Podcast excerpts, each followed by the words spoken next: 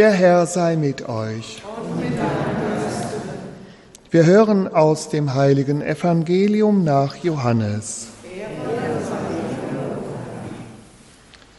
Am ersten Tag der Woche kam Maria von Magdala frühmorgens, als es noch dunkel war, zum Grab und sah, dass der Stein vom Grab weggenommen war. Da lief sie schnell zu Simon Petrus und dem Jünger, den Jesus liebte, und sagte zu ihnen, man hat den Herrn aus dem Grab weggenommen und wir wissen nicht, wohin man ihn gelegt hat. Da gingen Petrus und der andere Jünger hinaus und kamen zum Grab. Sie liefen beide zusammen dorthin.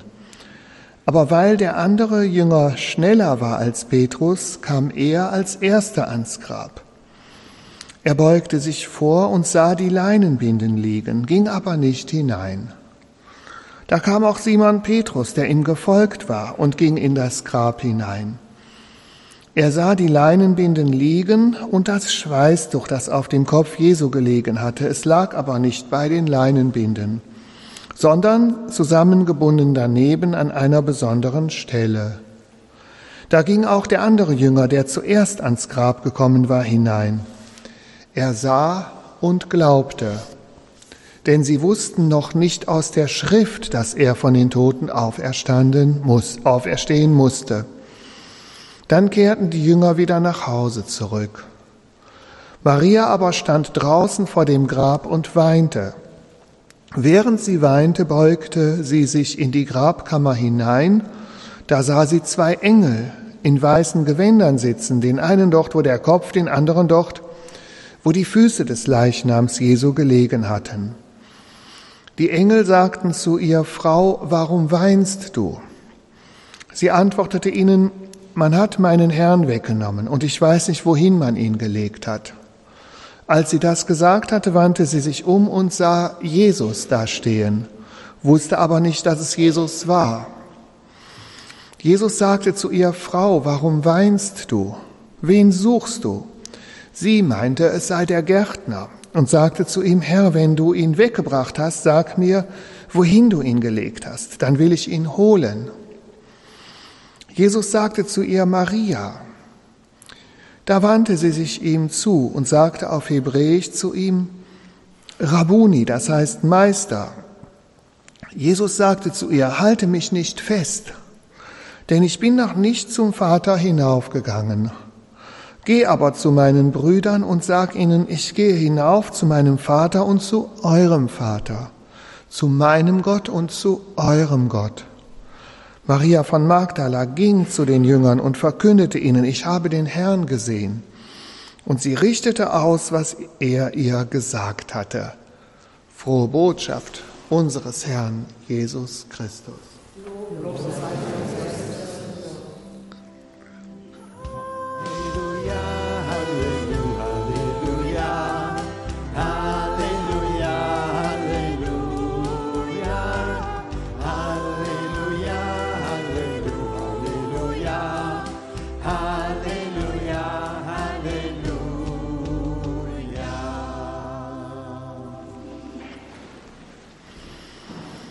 Liebe Schwestern und Brüder, ich hatte gestern in der Osternacht auch schon gesagt, dass der Glaube daran, dass Gott Wunder wirkt, immer im Kontrast steht zu der alltäglichen Erfahrung, wo es ja normalerweise keine Wunder gibt. Klar, auch im Alltag, da sagen auch schon mal Leute, ja, es gibt Dinge zwischen Himmel und Erde, die kann man nicht verstehen. Aber so normal, ja, der normale menschliche Verstand, der glaubt, was er sieht, der lebt halt so, wie es ist, der glaubt an Statistiken und was eben normal nach menschlichem Ermessen passiert und passieren kann. Und dann kommt da rein jetzt die frohe Botschaft, dass es Wunder gibt, dass Gott Dinge machen kann, die menschlich unmöglich scheinen. Nichts ist unmöglich für Gott. Und ja, ich sagte, das größte Wunder, das ist ja, dass man daran glaubt, dass der Mensch sich verändern kann, dass also aus einem bösen Menschen ein guter Mensch wird. Und es gibt eben so wirklich ganz besondere Bekehrungen, die man ja auch, von denen man schon gehört hat, auch manche Heilige wie Augustinus, der wirklich dann in eine ganz neue Richtung eingeschlagen hat. Also diese Heiligen, die beweisen ja, dass das möglich ist. Aber dann eben auch so diese persönliche Erfahrung, dass man, ich hatte gestern das auch gesagt, dann, das hört man doch oft, dass Leute sagen, ja, du beichtest immer wieder dieselben Sünden. Also, äh, und dann kommt natürlich auch noch die böse Stimme da rein, die sagt, siehste, mit dem Beten, das macht, nützt ja doch alles nichts, ne? Du veränderst dich nicht, du bleibst doch der, der du bist, ne? Und dann sowohl auf der individuellen Ebene, dass man selber sagt, trittst du nicht doch auf der Stelle, du betest und natürlich du hoffst, dass du ein besserer Mensch wirst, aber eigentlich Passiert wirklich was? Also diese Versuchung könnte man ja bei sich selbst haben, aber dann auf der gesellschaftlichen und auf der kirchlichen Ebene auch. Ne? Du betest für Erneuerung der Kirche, du betest über Jahre für Erneuerung und dann kommt zu irgendeiner Veranstaltung mal ein paar Mannequins und denkst, ja Mensch, jetzt hast du so viel gebetet. Machen wir wirklich einen Unterschied? Also die, dieser Kampf, dieses Ringen zwischen dem, was man sieht einerseits und dem, was man glaubt und was die frohe Botschaft sagt, das ist, glaube ich, eine lebenslange Herausforderung. Ne? Man muss immer wieder an das Unmögliche glauben, immer wieder sozusagen in also gegen die Wirklichkeit, gegen Anglauben sozusagen. Ne? Hier ist die Wirklichkeit und aber ich glaube, dass doch Gott allmächtig ist und dass Gott doch Dinge bewegen kann, auch wenn viele sagen, das klappt sowieso nicht und ach, Herr Pastor, was ich schon, die ganzen, was Sie, die Projekte und das Ganze, da bringt ja doch alles nichts. Ne? Also viele sehen ja auch so pessimistisch in die Zukunft und aber Glauben bedeutet doch, dass wir wirklich davon überzeugt sind, dass Gott Unmögliches möglich machen kann. Und ich denke, dass es schon auch ein jahrelanges Wachstum ist. Manchmal, selbst wenn man auf der Stelle tritt, dann stelle ich mir vor, du wärst in einem Kahn und du würdest gegen die Strömung rudern. Ne? Jedes Mal, wenn du ruderst, gehst du wieder einen Schritt in die richtige Richtung. Ja, okay, dann treibt dich die Strömung eben wieder zurück. Aber wenn du nicht gerudert hättest, wer weiß, wo du dann gelandet wärst, dann wärst du schon längst ein Wasserfall runtergefallen. Also so gesehen, selbst wenn wir keinen Unterschied merken, dann war es doch gut, dass wir gerudert sind, dass wir, dass wir uns nach dem scheinbar Unmöglichen ausstrecken, weil je mehr wir eine Hoffnungsperspektive haben, umso mehr Positives kann passieren. Und wenn wir keine Hoffnungsperspektive hätten, ja, dann würde es ja alles immer noch schlimmer werden. Dann hätten wir keine, ja, also wir dürfen nie an den Punkt kommen, wo wir sagen, ach, mit dem Beten, das nützt ja doch alles nichts. Die Welt ändert sich nicht und ich ändere mich auch nicht. Der Teufel, und das macht, manchmal macht er das auch durch zynische Menschen, dass sie einem das dann vorhalten. Guck mal da mit deiner vielen Beterei und da bist du schon wieder in die Kirche gegangen und, ne, und dann kriegst du dann vorgehalten deine menschlichen Schwächen. Ne, ne, das ist dann so dieses, ähm, das, also die Versuchung, die Versuchung, da nicht dran zu glauben, die Versuchung zu denken, ja, das ist zwar hier eine schöne Geschichte, aber in der Wirklichkeit, die Realität, die sieht anders aus. Wenn ich das Zeugnis der Heiligen sehe, die immer mehr mit dem Übernatürlichen leben, und wenn Jesus gesagt hat, ihr werdet noch mehr, noch größere Taten tun als ich, das heißt, Jesus geht davon aus, dass wenn wir dranbleiben, wenn wir nicht in die Resignation fallen, wenn wir wirklich sagen, ich glaube, dass es das Übernatürliche gibt, ich glaube, dass es Wunder gibt, ich bete dafür. Und auch wenn ich zehn Tage hintereinander zurückgefallen bin in dieselben Sünden, heute ist der elfte Tag und ich mache wieder einen neuen Anfang und dass ich noch immer nicht verzweifelt bin, heißt ja auch, dass ich daran glaube. Sonst würde ich ja sagen, ach, es wird sowieso nichts. Ne? Aber ich glaube daran. Und jedes Mal, wenn ich mich wieder bekehre, dann glaube ich an diese übernatürliche Möglichkeit, dass Gott mir das schenkt, was ich mit eigener Kraft nicht vollbringen kann. Und dann bete ich ja auch, Jesus, mach du es in mir. Ich kann es nicht. Dieses immer wieder Fallen, der Gerechte fällt siebenmal am Tag, ist ein schönes Wort. Der Gerechte sind wir noch nicht beim Sünder, ne? Und beim Lauen schon mal gar nicht, ne? Also die, die Kategorie ist ja der Gerechte, danach kommt der Sünder und dann kommt der Laue. der kommt ganz unten. Ne? Der Laue merkt nämlich gar nicht, dass er sündigt. Der ist vom Teufel völlig eingelullt. Ne? Der schläft und meint, alles wäre gut. Ne? Und dann kommt der Sünder, der merkt wenigstens, dass er was falsch gemacht hat.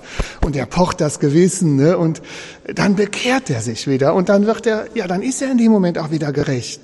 Ja, und dann fällt er schon wieder. Aber wir glauben an die übernatürliche Gnade. Und jedes Mal, wo ich mich bekehre, die Bedingung der Möglichkeit für die Bekehrung ist doch, dass ich an das Übernatürliche glaube. Dass ich glaube, dass mein Status quo, dass das jetzt nicht das letzte Wort ist, ne? sondern dass es doch geht. Ne? Und ja, wie dem auch sei, ob ich immer gegen den Strom gerudert bin und dann trotzdem noch auf der Stelle bin, dann habe ich trotzdem viel getan, weil Gott weiß das auch. Ein anderes Bild könnte sein, wenn es steilberg aufgeht und der andere, da sehe ich, boah, macht der Fortschritte und denke, ja, so möchte ich auch mal glauben, ne? Ja, bei dem geht's vielleicht ganz flach. Und dann geht er mit einem Tempo und überholt mich. Ne? Das ist ja auch toll, wenn man junge Leute sieht, die voller Elan im Glauben sind, die, was weiß ich, in der Fastenzeit 90 Tage gefastet haben und äh, dieses Elia 90, heißt es Elia, gemacht haben oder Exodus 90, so hieß es, ne? Also wenn man sieht, meine Güte, was haben die für einen Schwung, was haben die für einen Elan? Und dann erinnert man sich an Jugendzeiten, wo man das auch mal gemacht hat, wo man auch mal so radikal war, ne? Und dann heute, dann denkst du, meine Güte, ja, die haben mich überholt. Ja, ist doch schön. Vielleicht geht's für die schön bergab und für uns geht's vielleicht gerade ganz steil bergauf. Gott weiß das. Gott weiß, wie viel wir gekämpft haben gegen die Sünde. Und von außen können wir das überhaupt nicht messen. Warum? Es kann einer sein, der, der wirklich, wo man denkt, meine Güte, was hat der für Probleme? Ne? Und es wird und wird nicht besser. Deswegen sagt ja Jesus, siebenmal, siebenundsiebzig Mal soll man verzeihen. Ne? Ja, weißt du, du steckst nicht drin, du weißt nicht die Gründe. Vielleicht kämpft er zehnmal mehr als du. Vielleicht bemüht er sich zehnmal mehr als du. In der Schule sieht man es doch auch. Ein Kind, was vielleicht immer nur mit ausreichend abschneidet, hat vielleicht mehr gelernt als der eine, dem die Eins immer so zugeflogen ist. Ne? Das heißt also, wir können das nicht vergleichen. Aber jede Bekehrung setzt voraus, dass wir daran glauben, dass Gott uns diese übernatürliche Kraft gibt. Und ich glaube trotzdem, auch auf, durch das Vorbild der Heiligen, dass wir wachsen können, und das hat auch was mit gemeinschaftlichem Wachsen zu tun, nicht nur individuell, dass wir wachsen können in eine Lebensweise, wo übernatürliche Dinge, Zeichen und Wunder immer stärker werden. Also dass es nicht nur ist, ich glaube das, weil das in der Bibel steht, sondern dass wir das auch erleben. Wobei, gerade jetzt im heutigen Evangelium, wird diese schrittweise Annäherung sehr, sehr deutlich gemacht. Ne? Dass das nicht von heute auf morgen passiert, auch wenn es hier komprimiert ist. Ne? Im ersten Moment, da hat Johannes, der sich ja selbst, der über sich selbst schreibt, der Jünger, den Jesus liebt, ne?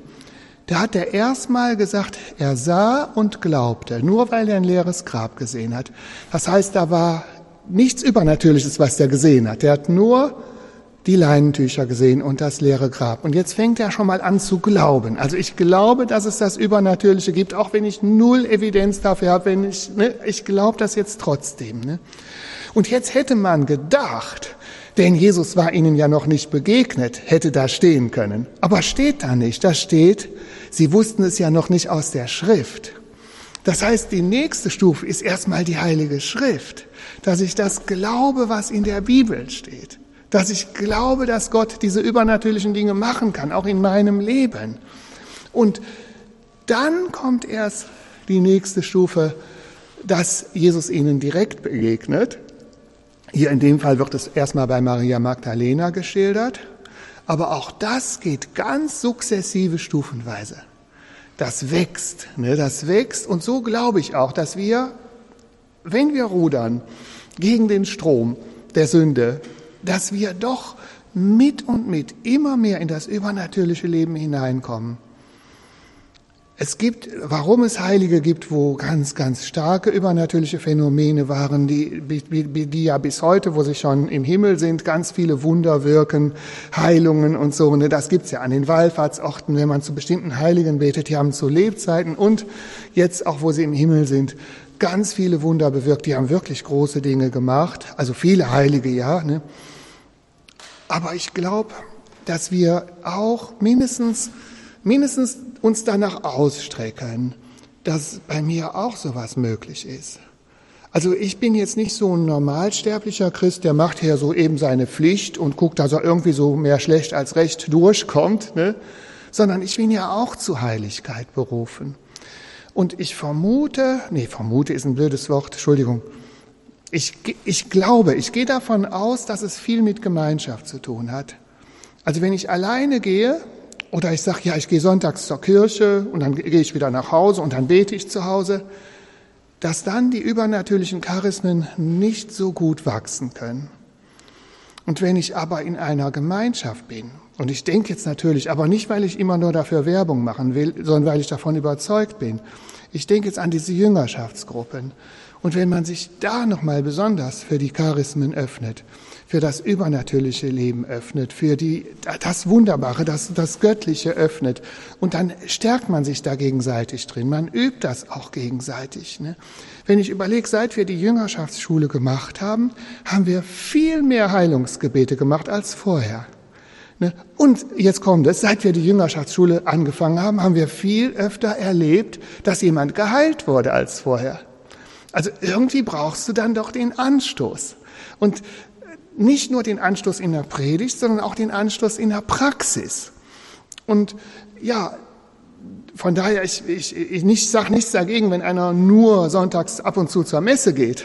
Aber ein bisschen haben wir das auch in der Hand, ob wir das jetzt intensiver leben wollen oder ob, es, ob wir es so auf Sparflamme leben wollen. Ne? Und ich habe das ja schon mal gesagt. Was glaubt ihr, wie oft sich die Jünger mit Jesus so getroffen haben? So alle vier Wochen, weil mehr Zeit ist ja überhaupt nicht drin. Man hat so ein Pensum, was man ja jeden Tag, in welcher Le Welt leben Sie, Herr Pastor, hat mal jemand gesagt, äh, äh, dass ich ja einmal die Woche noch zu so einem Abend gehen könnte. Ne? Ja, haben die sich die Jünger so alle vier Wochen dann mit Jesus getroffen und dann haben sie, und heute habe ich einen Geburtstag, heute schaffe ich das nicht. Ja, dann waren wieder vier Wochen vorbei, dann haben sie sich halt acht Wochen später nochmal getroffen. War das so? Was würdet ihr meinen? Oder haben die sich jeden Tag vielleicht sogar mit ihm getroffen? Und dann hatten die Zeit dafür. Das ging. Aber gut, dann sagen, sagt man, damals war die Welt anders, behauptet man. Aber ich glaube, der Mensch, der war immer gleich. Und der Mensch hatte nie Zeit für Gott. Und einige hatten dann doch Zeit für Gott. Weil ob wir heute Stress haben, man könnte ja auch sagen, wir haben heute durch unsere technisierte Welt, wir haben viel weniger Arbeit, als die Menschen früher hatten. Also eigentlich hätten wir viel mehr Freizeit, viel mehr Freiraum, uns mit Jesus zu treffen als die Menschen damals. Die mussten viel schwerer arbeiten. Also so gesehen kann man das von beiden Seiten beleuchten. Ne? Auf jeden Fall, Jüngerschaft heißt, dass man mehr Zeit mit Jesus verbringt, dass man das intensiver lebt. Und ich glaube, dann kann auch nochmal dieses Wachstum kommen. Und vielleicht kann dann auch für uns, wer sich jetzt in dem wiederfindet, ich bin da auch drin, dieses, ach, trittst du nicht doch nur auf der Stelle, also diese Anfechtung, ne? dass wir sagen, das wäre vielleicht ein Weg, da rauszukommen.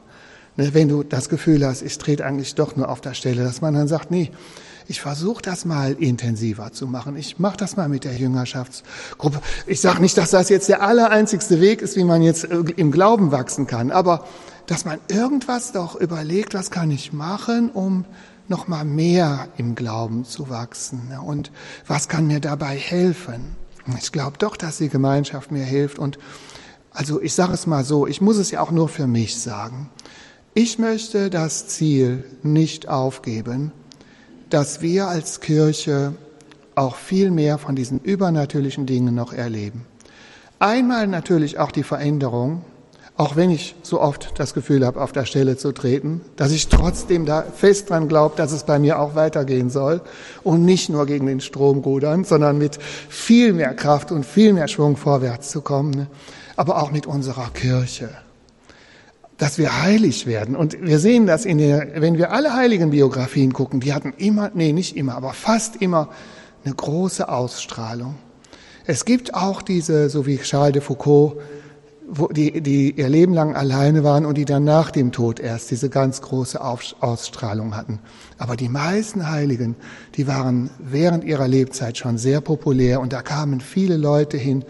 Also da würde unsere Kirche auch immer noch viel populärer werden. Da würden viel mehr Menschen zu uns kommen.